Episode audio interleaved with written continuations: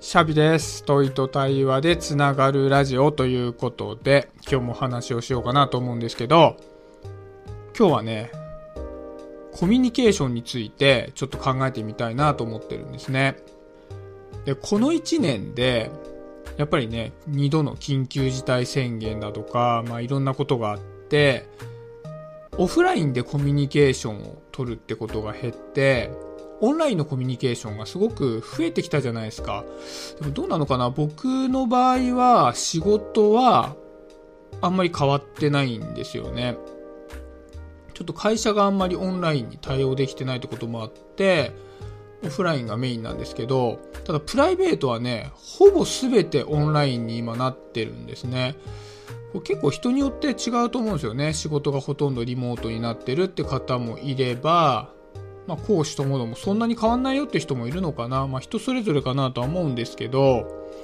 でね、まあ、僕は、そうやってこう、プライベートがほぼほぼオンラインでの交流になってきたっていうことで、かなりね、コミュニケーションの感覚が変わってきたんですよね。で今回ちょっと皆さんに聞いてみたいのが、結構な割合で、オフラインでやっていたコミュニケーション、オンラインに変えたっていう人がいると思うんですね。で、そういった方の感覚をちょっと聞いてみたいなと思ってて、オンラインにコミュニケーションが変わって、どういう風に思ってるかなっていうのをちょっと教えてほしいなと思うんですよね。それによって、コミュニケーションが心地いいものになりましたとか、逆にちょっとやりづらいよとか、一長一短あるけどちょっと慣れてきたよとかいろいろあると思うんで、その辺のね、感覚を教えてほしいなと思ってます。まあ基本的にコミュニケーションはずっと昔からオンラインで取ってたから変わんないようでも構わないし、逆にね、結構今でもオフラインで会って喋ってるよって方もあると思うので、なんかその辺のね、変化みたいなことを教えてくれると嬉しいなと思ってるんですけど、で、僕が、まあ、プライベートを中心に、オフラインからオンラインにコミュニケーションの場が変わったことによって、なんかね、この1年、いろいろ思うことがあったんですね。結構どうなんですかね？オンラインでコミュニケーションを取るときって、皆さんどういうツールをまず使ってるんですかね？僕の場合はもうほぼほぼズームで、まあ、プラスね、最近クラブハウスが、流行ってきたっていうのもあって、ちょこちょこクラブハウスを使って人と喋るってこともしてるかなって、もうただでも91でやっぱりズームを使ってるかなっていう感じなんですけど、でももともとズームって、まあこういった状況になる前から使ってはいたんですけど、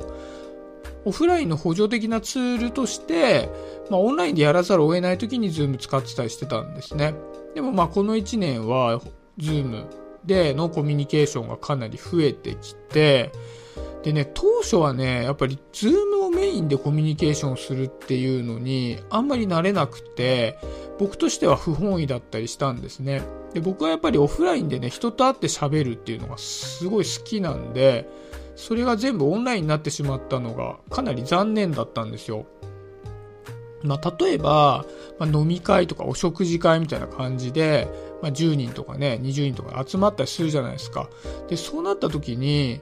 まあオフラインとかだとね、自分が話したい人のところに行って、まあね、20人とか飲み会でも20人で喋るわけではなくて、まあ、3、4人でこう固まって喋ったりとかっていうのを自分で選ぶことができたんですけど、どうしてもね、オンラインになってくるとそういうのが難しくて、やっぱりこう決められた空間の中で喋らなきゃいけないっていうか、まあ、下手すると、例えば10人ぐらいいる中でも10人いっぺんに喋るっていうことになってしまうと、まあ、喋ってる人1人と聞いてる人みんなみたいな繰り返しになるじゃないですか。なんかみんなで3人とか4人で分かれて喋ることって10人の一区切りの空間になっちゃうと難しいんで。あとまあ、ズームはブレイクアウトルームっていう機能があるんで、ま、それ使って、まあ、分かれて喋ったりもするんだけど、やっぱり僕自身が選んだ人と喋れるわけじゃなかったりするんで、なんかその辺がね、窮屈だなと思ってたのが1点と、で、もう1点はね、オフラインに比べてやっぱり情報が少なくなっちゃいますよね、コミュニケーションを取るときに。要するにまあ、言葉によるコミュニケーションっていうのがメインになってきて、表情とか体の動きとか身振り手振りみたいなものって、やっぱり視覚的に入ってきづらくなるので、言葉に頼った意思疎通になっちゃうなって思ったんですね。で、そうすると、やっぱりね、同じ人と喋るって言っても、オフラインで一回喋った時に入ってくる情報量よりも、オンラインの方が少なくなっちゃうので、一回せっかく会って話をしたとしても、やっぱりね、オフラインに比べてオンラインの方が印象が薄いなっっていうのを当初結構思ってたんですね。で、まあただ、状況が状況なので、まあしゃあないなと思って、オンラインをメインにしてね、もうここずっと人と交流をしてきて、で、やっぱりこう、ズームを使う機会がめちゃくちゃ増えたので、ズームのなんか40分しか使えないアカウントっていうの不便なんで、プロのアカウントを取ったりして、今本当にね、頻繁に夜とか人とズームでやり取りしたりおしゃべりしたりしてるんですけど、1年経ってみて感じたのは、それはそれでいいところもあるなって思ったんですね。で、そのいいなと思ったところの一つは、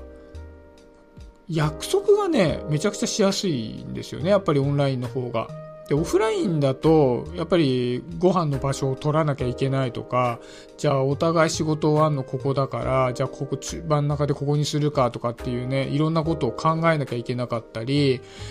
でもやっぱり今日仕事終わるの9時だから、ちょっと今日はやめとこうかってなっちゃったりするんだけど、オンラインだと、もうね、みんな自分家で入ればいいから、ご飯食べてお風呂入って、じゃあちょっとだけ話すか、みたいな感じで、気軽なノリでね、セッティングできるっていうのが一つ大きなメリットかなと思うのと、あともう一つは、さっき、その言葉に頼ったコミュニケーションっていう話をしたんだけど、それはね、悪い面ではなくていい面もあるなって思うようになってきたんですね。で、それは言葉に頼らざるを得ないって思うことによって、こう丁寧に相手に伝わるように言葉を使って話そうみたいな習慣ができてきて、で、やっぱり言葉を丁寧に相手に伝えるっていうコミュニケーションの取り方をするんで、お互いのパーソナリティに触れれるような話ができるようになったなって思うんですよね、昔に比べて。で、僕はやっぱり相手と話すんであれば相手のことをもっともっと知りたいし、自分のことも知ってもらいたいと思うんで、やっぱりそうやってこうお互いのことをよく知れるようなコミュニケーションをできればいっぱい取っていきたいって思ってるんで、そういう意味ではね、言葉に頼るコミュニケーションっていうのも捨てたものではないかなっていうふうに最近は思ってるんですね。まあ、とはいえね、身振り手振りとか表情とかっていうのを汲み取れなくなったっていうマイナスは確かにあるんだけど、まあ、いい面もあるなっていうふうに感じてるんです。で、結果として、まあ、この1年でね、そういったオンラインで頻繁にコミュニケーションを取ったことで、仲良くなることができた友人とかも結構いっぱいいるんですよね。なんかそれ考えてみると、まあ、オンラインでね、コミュニケーションが頻繁に取れるようになったっていうのは、悪いことばかりではなくて、いいこともすごくあったなっていうふうに思うんですよね。だから結論を言うと、僕はまあ、どっちかに偏りすぎてしまうっていうことは不健全だなとは思うんですけど、オンラインはオンラインの良さを活かしながら、自分のね、好きな人と、どんどんどんどん関係性が深められるようになったらいいなっていうふうに思いますね。で、たまにこうオフラインで会えたりすると、こう感動もひとしおだったりするじゃないですか。なんかそういった感じでね、あの人と人間関係深めていけたらな、なんていうふうに最近は思ってます。はい。で、ね、初めにちょっと質問形式で始めたんですけど、どうなんですかね？こう皆さんは、こう最近ね、コミュニケーションがオンラインに変わってきた方も多いかなと思うんですけど、その時にね、まあ、この1年そんな感じで過ごしてみて、まあ、どういう風に感じているのかなっていうことをちょっと教えてほしいななんていう風に思ってます。なんでぜひぜひコメントとかで、えー、私はこんな感じに思ってるよみたいなことを教えてくれると嬉しいです。はい、今日はそんなところで終わりにしようかなと思ってます。今日もありがとうございました。シャビでした。バイバーイ。